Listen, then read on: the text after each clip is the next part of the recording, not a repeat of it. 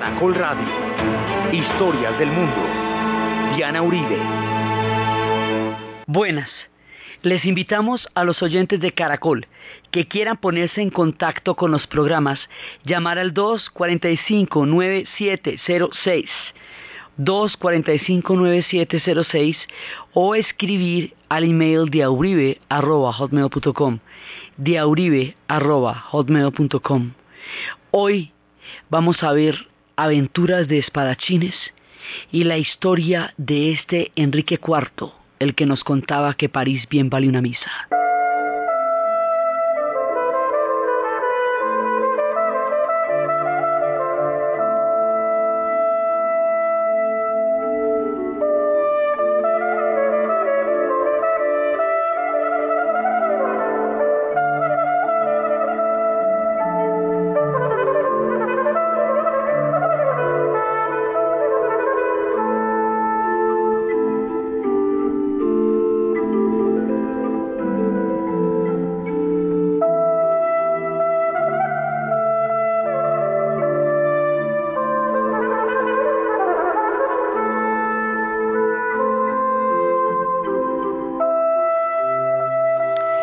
Pasada habíamos quedado en punta con las aventuras que se habían desarrollado a partir de la literatura que el siglo XIX haría sobre la época en la que está nuestro relato.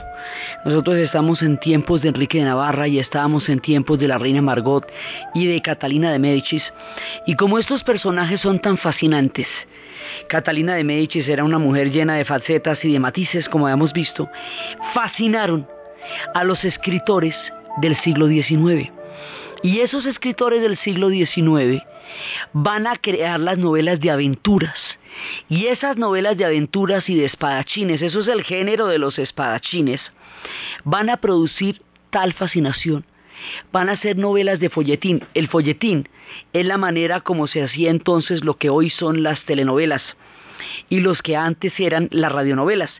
Es decir, historias contadas por entregas provistas de un nivel de tensión y de suspenso que no había más remedio que esperar que siguiera el siguiente capítulo, pasar el siguiente capítulo de la serie. Entonces, ahí surgen dos figuras. Una es la figura de Miguel de Cebaco.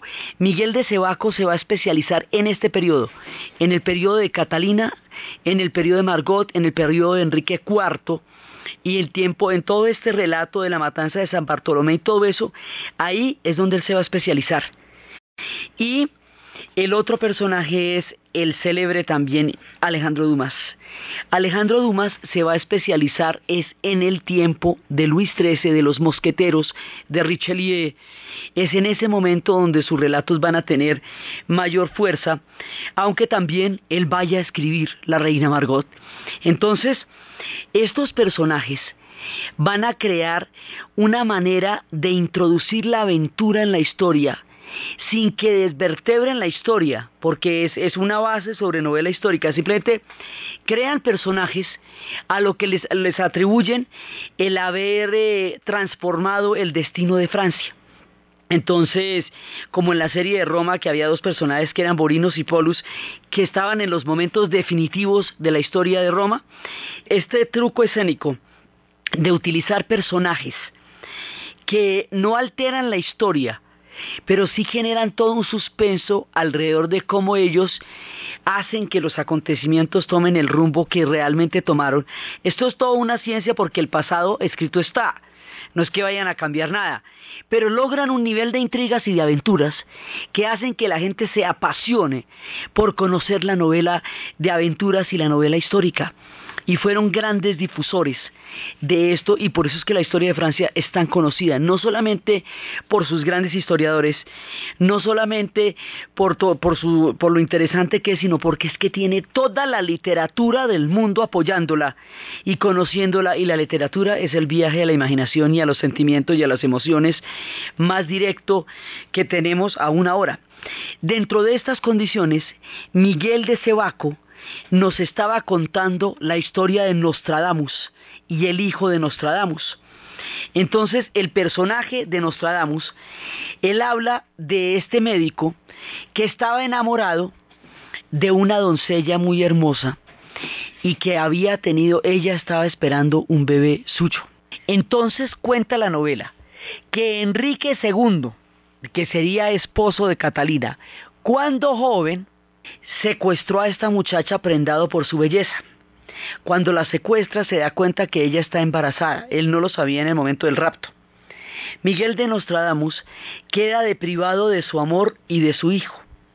Miguel de Nostradamus queda vencido por una rabia muy profunda y un deseo de venganza.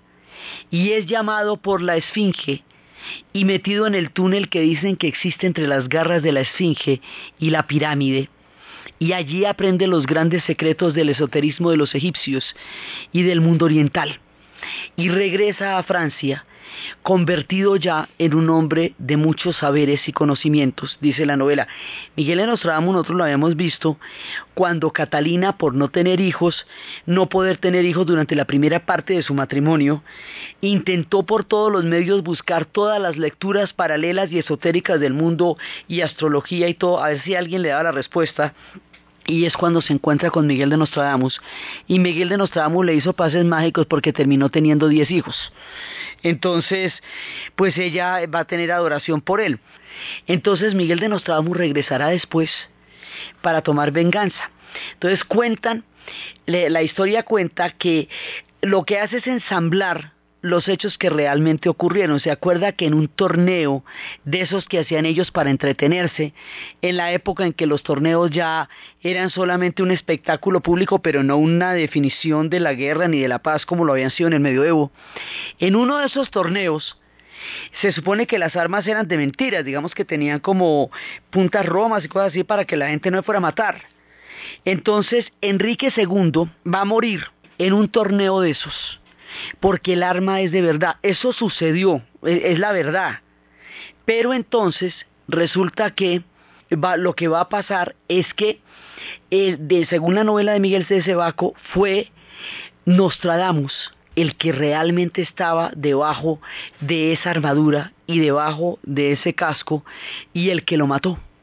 Entonces, esto, digamos, no nos cambia nada para nuestra historia, pero sí le da toda una cantidad de condimento y de garra y de cosa, porque esa fue la venganza de Miguel de Nostradamus contra este Enrique que había raptado a su joven mujer. Y entonces, esa es una parte. La otra parte es que él tenía ese bebé, ya estaba esperando el bebé, y entonces Enrique ordena que maten al bebé como pasa en tantas novelas.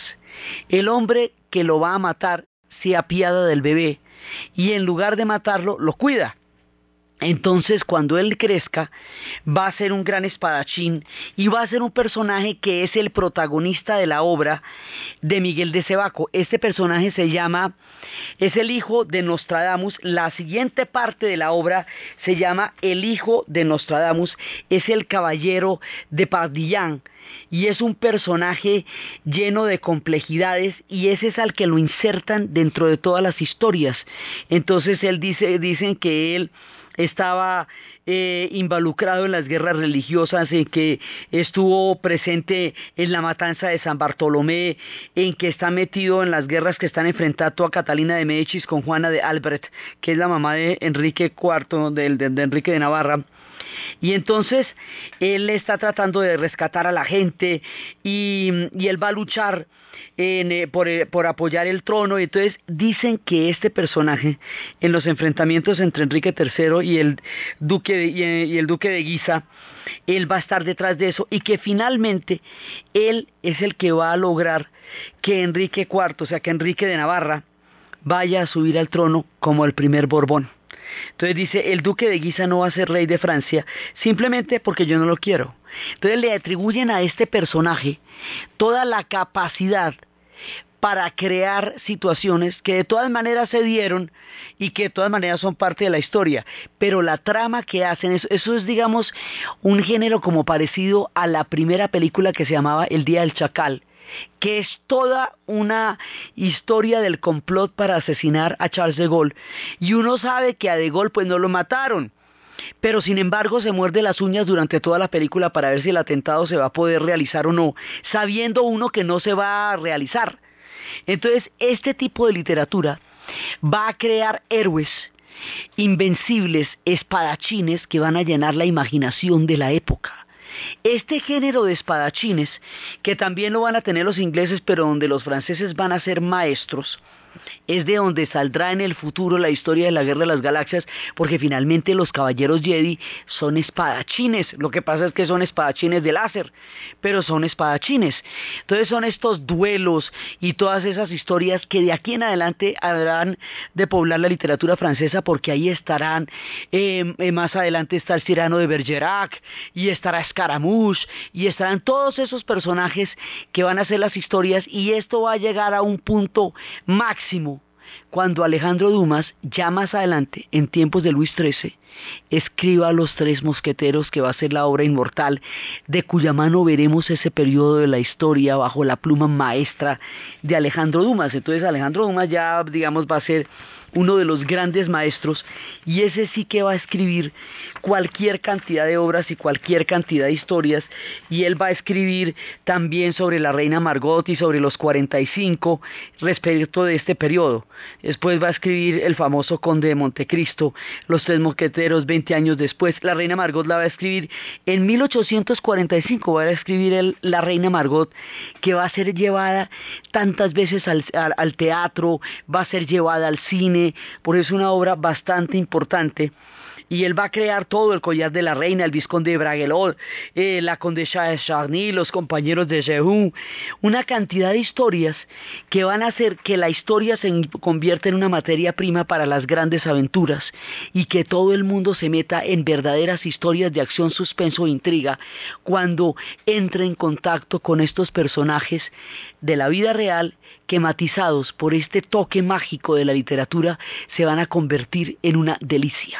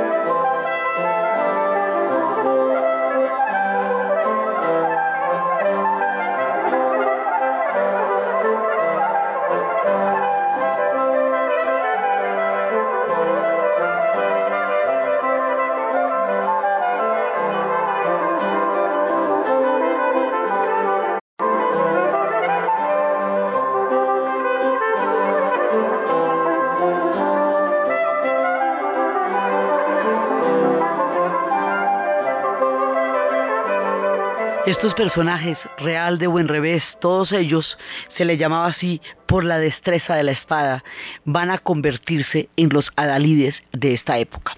Entonces, por un lado está toda la literatura y esa literatura es la que le atribuye a Catalina de Médicis una leyenda negra esa leyenda que dice que ella estuvo involucrada en la muerte o el envenenamiento, digamos, de Ana de Albrecht, la mamá de Enrique de Navarra, y que ella estuvo en las conspiraciones contra dos de sus hijos, los dos primeros que murieron, para que Enrique III, su favorito, pudiera llegar al trono, que es el personaje que va a tener unas historias absolutamente increíbles.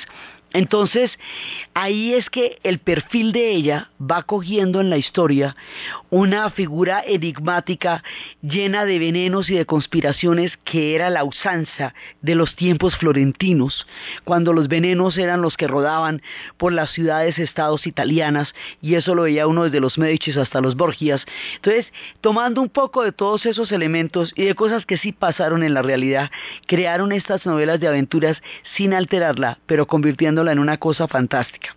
Entonces, eso es lo que va pasando por el lado de la literatura y de las novelas de aventuras, que después veremos mucho más a fondo cuando ya estemos de la mano de Alejandro Dumas y cuando ya estemos en las honduras del conde de Montecristo y todo eso, porque la literatura va a ser una compañera maravillosa de la historia de Francia, entrañable. Entonces, eso es lo que nos va a pasar en términos de lo que significan las novelas de folletín. Pero en la vida real, digamos en la historia, Este Enrique de Navarra, este es un personaje impresionante, porque este personaje que se había escapado de Chiripa, de la matanza de San Bartolomé, que había tenido esa alianza con Margot va a ser una alianza muy particular porque ellos dos sí fueron leales el uno con el otro en términos de amistad y en términos de protección. Ella le protegió la vida, aunque cada uno de ellos tenía una vida sexual por aparte y aunque ella estaba con todo el mundo y el otro también estaba con todo el mundo, digamos no era un matrimonio en el sentido eh, estricto de la palabra, pero sí era una alianza de ellos dos que finalmente le salvó la vida a él. Ella después habíamos visto accede a divorciarse porque ella era estéril. Entonces pues eso inmediatamente la descalifica como permanente en el todo el poder y ella se va a ir a escribir sus memorias y a retirarse y sobre las memorias de ella es que se van a escribir las historias de la reina Margot. Son sus propias memorias. Entonces lo que pasa es que él después se va, va a contraer otro matrimonio con María de Medicis. Pero María de Medici no va a ser ni la mitad de lo mujer que es Catalina, ni de lo estadista, ni de lo tremenda. Entonces, eso va a ser otro lío porque ella no va a tener la talla que va a tener, eh, que tuvo Catalina. Entonces resulta que Enrique, este Enrique que se cambiaba de religión a ratos y luego al otro, que comprendía de todas maneras la, manera como protestantes y católicos eran porque había estado en la mitad de los dos mundos, porque era un protestante que se había convertido para poder ser rey. Acuérdese que Enrique le dice, Enrique III en su lecho de muerte le dice, usted es el encargado de reemplazarme, pero usted no va a tener muchísimos problemas siendo protestante. Entonces es cuando él dice, París bien vale una misa, se convierte al catolicismo y para poder ser rey iba a ser un rey que comprende las dos religiones. Eso le permite formar un gabinete espectacular, porque entonces tiene como ministro de finanzas a un calvinista, que es un tipo muy organizado con el billete como son los calvinistas, al ministro de guerra tiene a un católico, al ministro de obras públicas, así va repartiendo por méritos, por capacidad, los cargos entre católicos y protestantes, de manera que, y pues además él fue el del edicto de Nantes, de manera que aquí haya una especie de paridad, pero no por cuotas, sino por capacidades se rodea de un gran grupo de, asistentes de su gobierno que le van a potenciar su posibilidad de gobernar bien. Va a ser un rey impresionante. Nadie se imagina, porque este tipo se ha pasado la vida huyendo y tenía una posición ahí totalmente ambigua entre una cosa y la otra y cuando le toca, da la talla. Da la talla y va a crear una corte. ¿Qué significa crear una corte? El hombre va a empezar un proceso de centralización del poder, que él arranca a andar, pero que va a llevar en su momento cumbre, en su momento máximo, a la doctrina del absolutismo monárquico en la figura de Luis XIV más adelante, pero el proceso que Luis XIV va a completar lo inició este Enrique. Enrique IV, o sea, nosotros lo llamábamos Enrique de Navarra, este se vaya que es el primer Borbón, porque Enrique III había muerto y él era un Valois, el último Valois, este tipo es Borbón. ¿Sí? Entonces, este es el que nosotros llamamos Enrique de Navarra, ahora lo llamamos Enrique IV, porque así queda cuando asume el trono de Francia. Entonces el hombre lo que va a hacer es que va a demoler los castillos de los nobles que puedan amenazarlo con rebeliones contra él. O sea, si usted tiene un castillo para habitarlo, para defender una colina, para, digamos, para ayudar a engrandecer el reino, sirve. Pero si usted tiene un castillo desde el cual pueda desarrollar ejércitos privados que en un momento dado puedan desafiar la autoridad del rey, entonces eso no nos sirve. Eso se van a demoler. Entonces va a sacar a todos los nobles de sus castillos, donde los nobles son tan poderosos y donde tienen sus ejércitos y los va a llevar para la corte. Y en la corte la gente tiene que chismosear, coquetearle a las doncellas, beber y comer grandes banquetes, pasearse por los palacios, pasarse en una vida palaciega de intrigas y de coqueteos y de historias de amor, que es lo que nosotros conocemos en la historia de Francia, es el mundo de la corte, porque es que en la corte usted tiene a todo el mundo donde lo está vigilando y le puede echar el ojito, ¿me entiende? Mientras que si están en los castillos, vete tú a saber en qué andan. Entonces yo los saco de los castillos, me los traigo para la corte y que se agarren a chismosear y que hagan lo que quieran con quien se deje de las doncellas. Eso es parte del mundo cortesano y aquí se va a armar. Ellos tuvieron cortes en las épocas de, de Leonor de Aquitania, pero eran reinos. Esto es un proceso de centralización del poder y de autoridad del rey y de fortalecimiento de la figura del rey frente a la figura de los nobles, que como les digo va a culminar en el absolutismo. Pero entonces él no empieza a andar y ese mundo de la corte es la referencia que nosotros tenemos de cómo era el mundo de los franceses, porque es el que se ha visto no solamente en las novelas, sino en una inmensa cantidad de películas.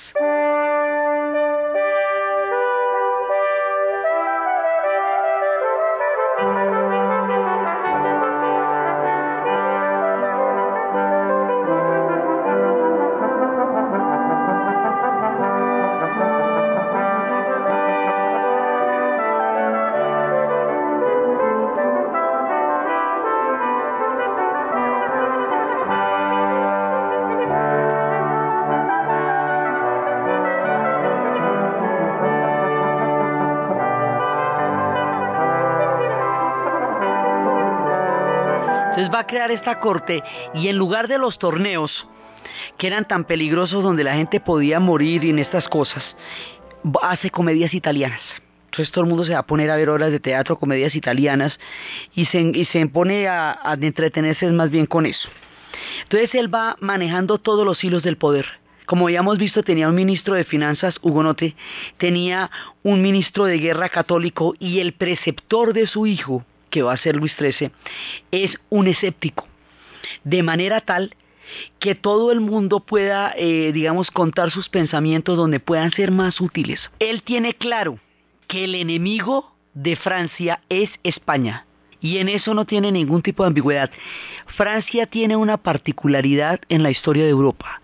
Como Francia es tan grande y de todas maneras siempre va a ser poderosa, en el continente Francia determina el equilibrio de poder. Entonces, antes teníamos que la guerra era entre Francia y, e Inglaterra. Ahora las guerras van a ser entre Francia y España durante mucho tiempo. Luego, cuando Alemania se convierta en Estado Nacional ya en el siglo XIX, entonces las guerras van a ser entre Francia y Alemania. Pero Francia siempre mantiene el equilibrio geopolítico del continente. Pero él lo tiene claro, el tema es con España. Y España es, como la contrarreforma y todo eso, aquel con el que no puede hacerse ningún tipo de alianza. Eso es completamente claro para él y va, toda su política va a estar encaminada a eso, lo que lo lleva a tener una liga con los protestantes de todos los demás pueblos de Europa para mantener a los españoles a raya porque eso era lo que se necesitaba. Entonces él se imagina como un mundo en el cual haya unas monarquías hereditarias, él, que alcanza a pensar en un orden geopolítico para Europa.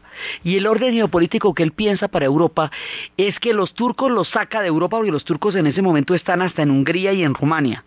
Los sacaría de Europa, aislaría a Rusia, y crearía, digamos, un mundo o permitiría, porque ya existía un mundo con seis monarquías hereditarias en Europa que digamos más o menos es lo que piensa Sarkozy, pues, o sea, es otra manera, pero, pero el hombre tiene una idea de un orden mundial europeo, tiene una idea de Francia, empieza a, a mitigar la miseria de la gente eh, de la gente del pueblo haciendo menos fuerte su vida y sus cargas fiscales. O sea es un tipo un estadista verdaderamente grande.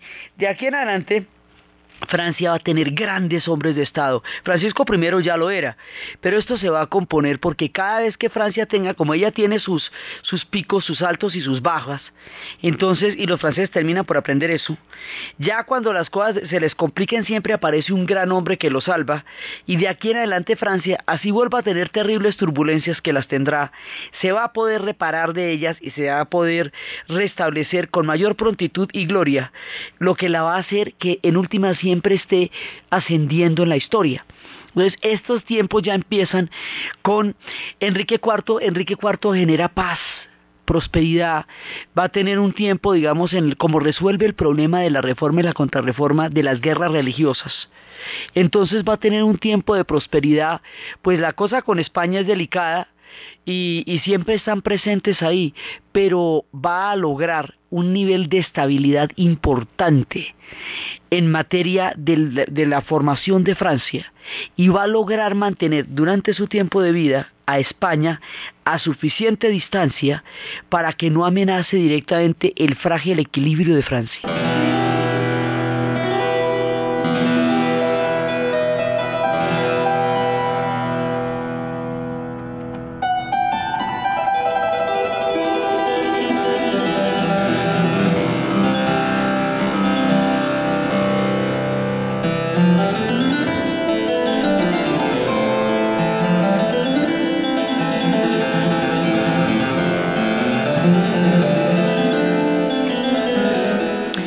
Así va a hacer las cosas con ellos, este tipo es tan brillante que él empieza, además, es tan importante en su tiempo, que él va a estimular las empresas en el exterior y va a estimular la fundación de la Compañía para el Comercio de las Indias y la colonización de América del Norte, donde va a ir Samuel de Champlain explorando el río San Lorenzo para fundar Quebec en 1603.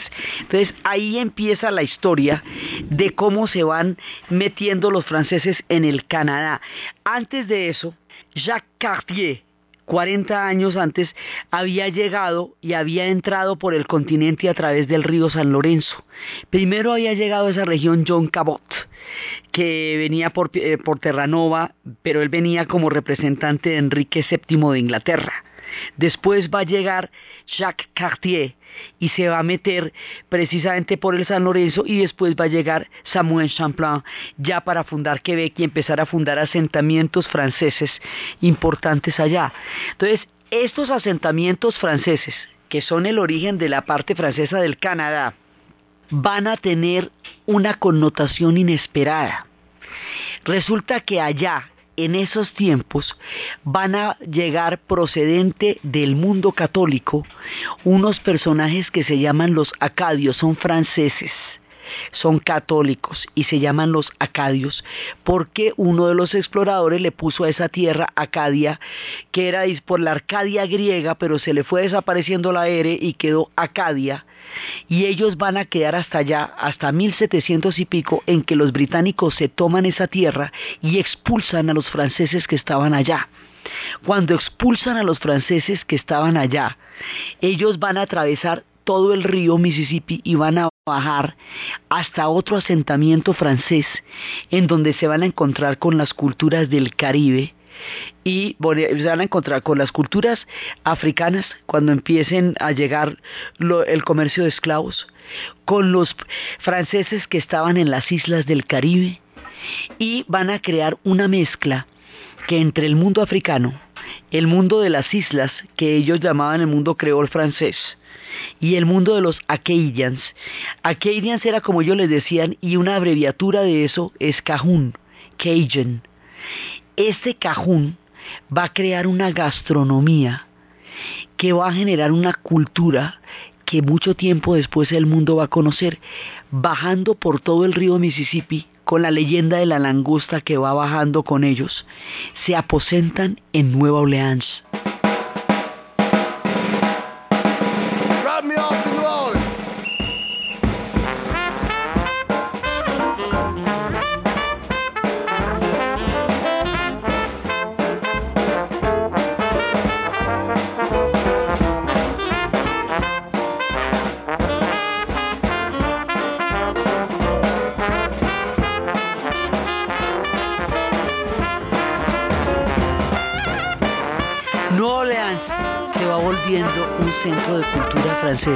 Y allá la comida cajún que viene de estos Acadians que habían llegado en los tiempos de las colonizaciones, que habían empezado a impulsar desde Francisco I, pero que le van a dar mucha fuerza en tiempos de Enrique IV.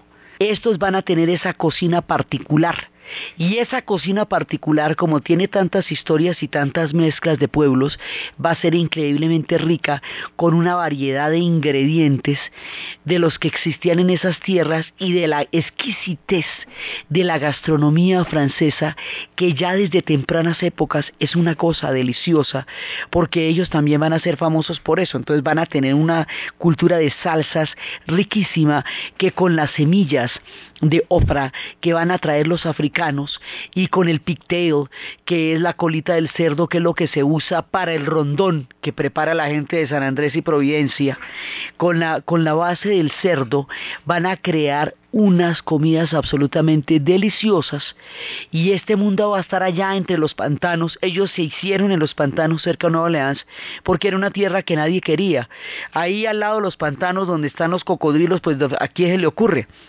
Ahí van a crear un mundo y una cultura cajún que va a quedar aislada mucho tiempo. Después vamos a ver cómo Nueva Orleans va a ser vendida por Napoleón a los Estados Unidos y cómo los Estados Unidos van a entrar a, a incorporarla a su proyecto geográfico y cómo en un momento dado tiempo después, ya en el siglo XX, en los años 70, van a hacer una carretera interestatal que llegue hasta esos apartados pantanos y conozca la exquisitez de la comida cajún y la comida cajún se conozca en el mundo entero a través de esa carretera interestatal que dio a conocer, claro, la gente iba, paraba en los restaurantes y descubría una comida insólitamente deliciosa de la cual nunca habían oído porque era esta gente que estaba por allá metida, estaba ya desde los tiempos en que los británicos los han expulsado de aquellas tierras que habían conocido desde los tiempos de Enrique IV y que se habían sumergido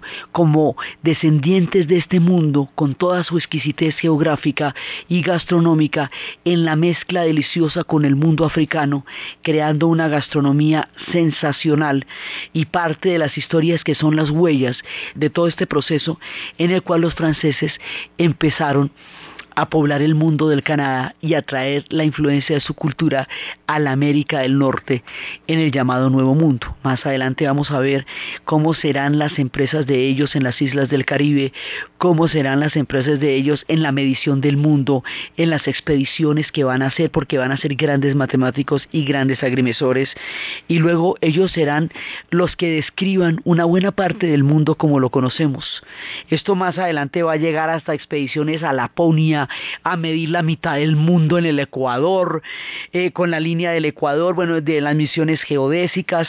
Va a ser impresionante el influjo geográfico de los franceses, su matemática, su sistema métrico, todo como ellos van a organizar el mundo, pero es en, estas, en estos tiempos de Enrique IV cuando empieza a darse los primeros pasos hacia lo que va a ser una gran influencia geográfica de los franceses en nuestra información acerca del planeta Tierra y sus medidas y acerca de la gastronomía que llevaron a los lugares más distantes del mundo porque la gente se puede adaptar a otras ideas, a otro pensamiento, a otras tierras, pero nunca se adapta a otra comida. Las comidas viajan con las personas porque son lo más esencial que tienen.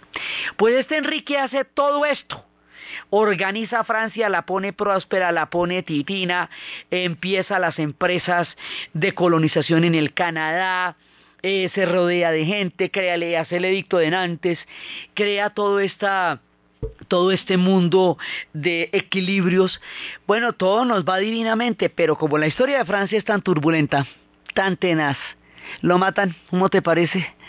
no se le ocurriría a nadie que lo iban a matar. Y lo matan porque él, preveyendo que el enemigo es España, va a hacer una alianza con la Liga Protestante. Y al fortalecer las relaciones con los protestantes, un católico fanático considera que eso se pasa de la raya y cuando él viene de visitar a su ministro de Finanzas, a Luli que llamaba él, con quien tenía una muy cercana y profunda amistad, el hombre viene de visitar a su amigo que estaba enfermo, sale en su carruaje, atraviesa una callecita pequeña. La calle es tan estrecha que escasamente pueden atravesarla el carruaje, la callecita tan supremamente eh, pequeñita Entonces ahí hay dos carrozas parqueadas, fuera de que la calle es muy estrecha. Hay una carreta con heces de heno y hay otra carreta con paja y esas dos carretas impiden el paso. Y entonces, entre la estrechez de la calle y la presencia de las dos carretas, se va a bajar un hombre y le va a meter dos puñaladas. Y esas dos puñaladas lo van a matar en seco. Y eh, eso no se lo espera nadie. Entonces, el tipo tiene un hijo de nueve años. ¿Y qué vamos a hacer con ese, hijo de nueve años? Ese muchachito se llama Luis XIII. Y de ahí van a venir los Luises que después va a ser Luis XIV, XV y XVI. Estos Borbones grandotes que vamos a conocer en la historia de Francia se empiezan a formar ahí, a partir de Enrique IV. Entonces, pero tiene nueve años.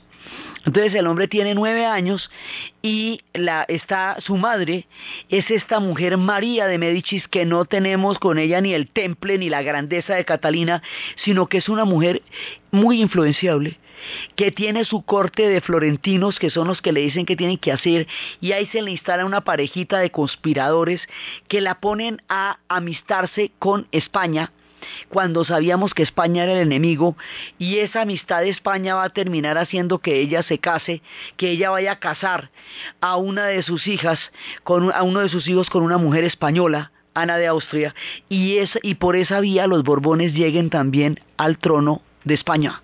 Porque uno dice, ¿cómo es que si los Borbones son franceses se me van a aparecer en España y son los que van a estar allá también gobernando? Entonces resulta que el mundo de los Austrias va a ir perdiendo influencia y el mundo de los Borbones le va a ir ganando por la vía de estos vaivenes de la historia. Pero resulta que además el episodio del asesinato de Enrique va a ser un episodio muy perturbador para la historia de Francia y va a desencadenar trágicos sucesos también y va a ser un momento difícil para ellos.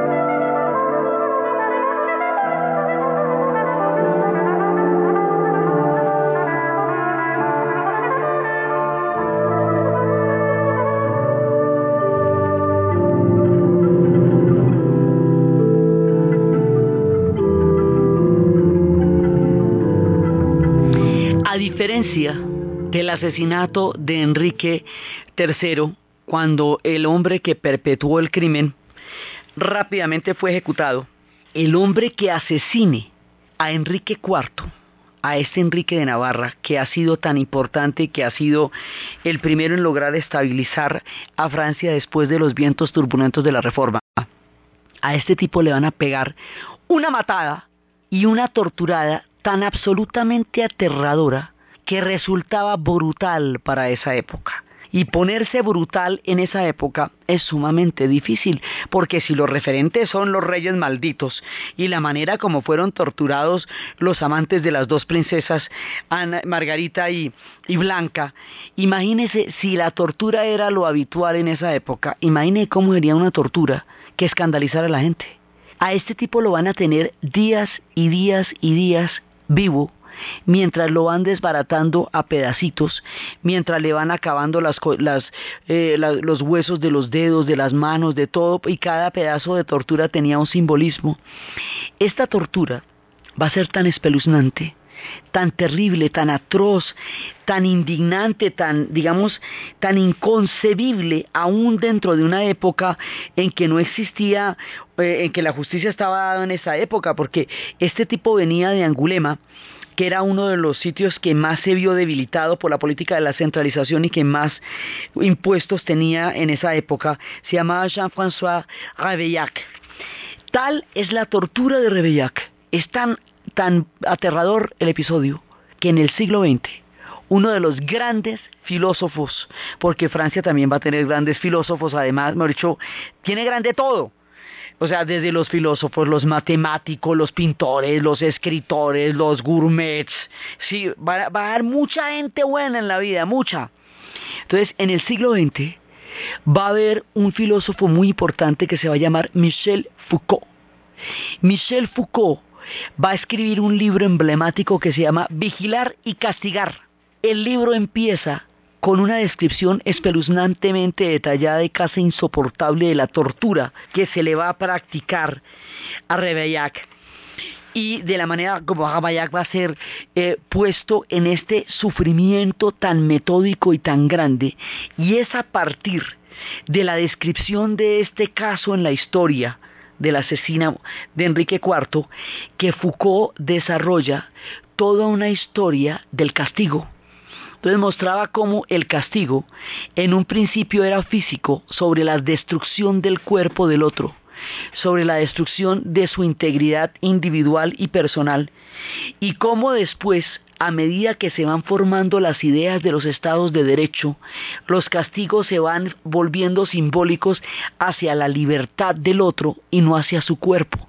Empieza a crear la idea desde donde vendrá toda la formulación posterior de los derechos humanos en las cuales la gente no pueda ser vulnerada en su integridad física, en el que existe el derecho a la vida y el derecho a la integridad física. Pero eso es un camino largo, largo, largo, y él lo va a medir paso a paso hasta que lleguemos a la prisión como un símbolo en donde usted pierde la libertad.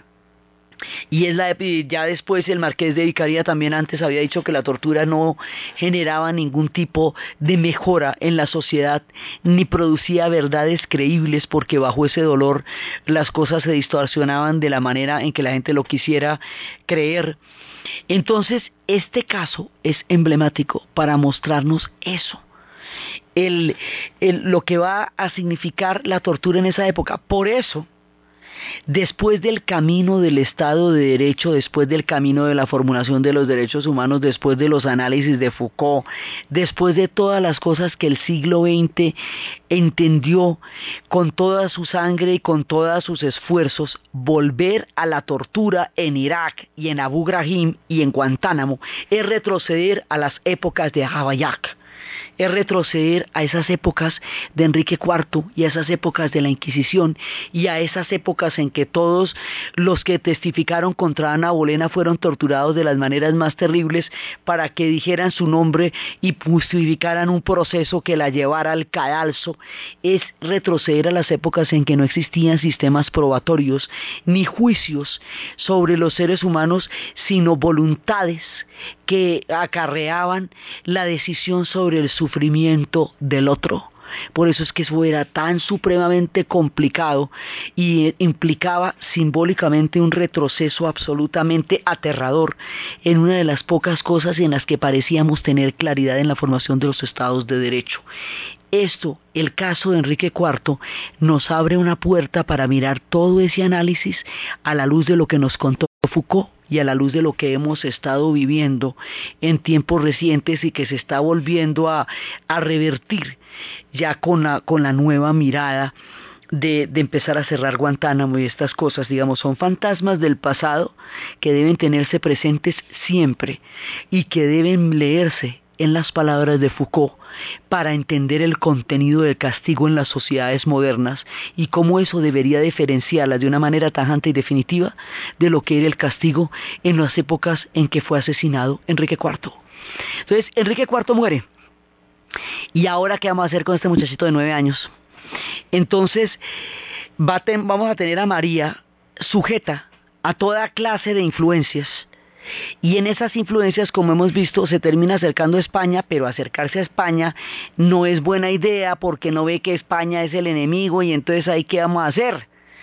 Entonces, por eso es que habíamos visto que terminan, terminan uniéndose los dos tronos y en lugar de los Austrias influenciar a los Borbones, los Borbones terminan tomándose el mundo de los Austrias y por eso en Madrid existe un Madrid de los Austrias y un Madrid de los Borbones, porque es en este nudo de los tiempos de María de Médicis que esto se va a producir.